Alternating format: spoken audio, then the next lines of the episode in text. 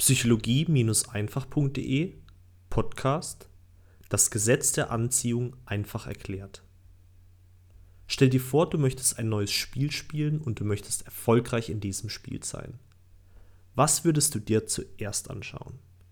Na klar, die Spielregeln natürlich. Und was wäre, wenn dieses neue Spiel, das du lernen möchtest, das Spiel des Lebens wäre? Hättest du dann nicht auch ein Interesse daran, die Spielregeln des Lebens kennenzulernen? Ich selbst habe mich genau für diese Spielregeln schon früh interessiert und die erste Spielregel, die ich entdeckt habe, war das Gesetz der Anziehung. Das Gesetz der Anziehung sagt im Grunde genommen aus, dass du bekommst, was du gibst. Um dir das Gesetz der Anziehung so einfach wie möglich zu erklären, habe ich mich für folgendes Beispiel entschieden. Stell dir vor, du entscheidest dich, Clubbesitzer zu werden und du bist gerade dabei, einen neuen Club zu eröffnen. Du liebst Rockmusik und möchtest deinen Club genau auf diese Musikrichtung ausrichten. Du überlegst dir also, wie du einen erfolgreichen Club für Rockliebhaber gestalten kannst.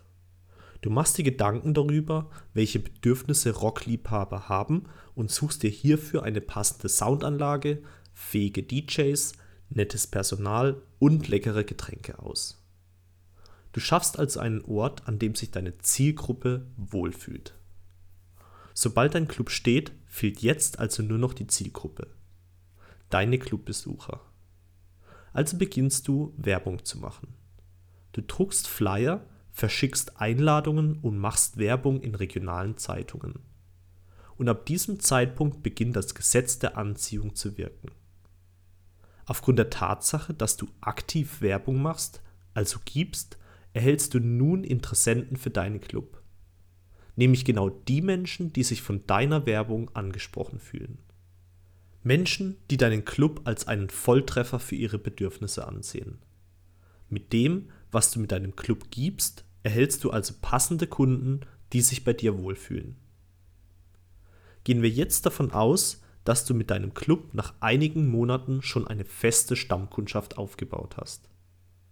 Du bist in deiner Stadt bekannt als der Rockclub schlechthin und Rockliebhaber empfehlen dich an ihre Freunde und Bekannte weiter. Deine Werbung hat sich also verselbstständigt und die Menschen in deiner Stadt wissen, dass wenn sie einen Rockclub suchen, bei dir optimal aufgehoben sind. Plötzlich passiert in deinem Leben aber ein Ereignis, bei dem du feststellst, dass Rockmusik einfach nicht mehr deine Sache ist und du entscheidest dich, aus deinem Rockclub einen Reggae-Club zu machen. Du beginnst also deinen Club umzugestalten, die Soundanlage anzupassen, die DJs und das Personal auszutauschen und neue Getränke zu mixen. Und du veränderst die Art und Weise, wie du Werbung machst. Du bewirbst deinen Club jetzt als ultimative Reggae-Oase. Aber in den Köpfen deiner ehemaligen Rockliebhaberkunden bist du nach wie vor ein Rockclubbesitzer und es wird eine ganze Weile dauern, bis diese Leute begriffen haben, dass du das Lager gewechselt hast. Das heißt, gelegentlich werden immer noch Rockliebhaber deinen Club aufsuchen, weil sie mit der Erwartungshaltung zu dir gehen, du würdest nach wie vor Rockmusik spielen. Sie haben von deiner neuen Werbung nichts mitbekommen und gehen ihrer Gewohnheit nach. Erst nach und nach werden deine Rockliebhaberkunden bemerken, dass dein Club keine Musik mehr für sie spielt und sie werden dann auch nach und nach verschwinden.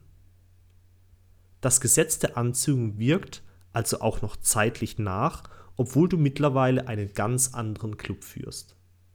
Dieses Beispiel kann dir dabei helfen zu verstehen, dass du also auch heute noch Ereignisse oder Ergebnisse in deinem Leben erhältst, die eigentlich überhaupt nicht mehr zu deiner neuen Lebensweise passen. Gib dir also Zeit, bis deine Veränderung komplett abgeschlossen ist und gebe weiterhin, was du erhalten möchtest. Dein Aljoscha.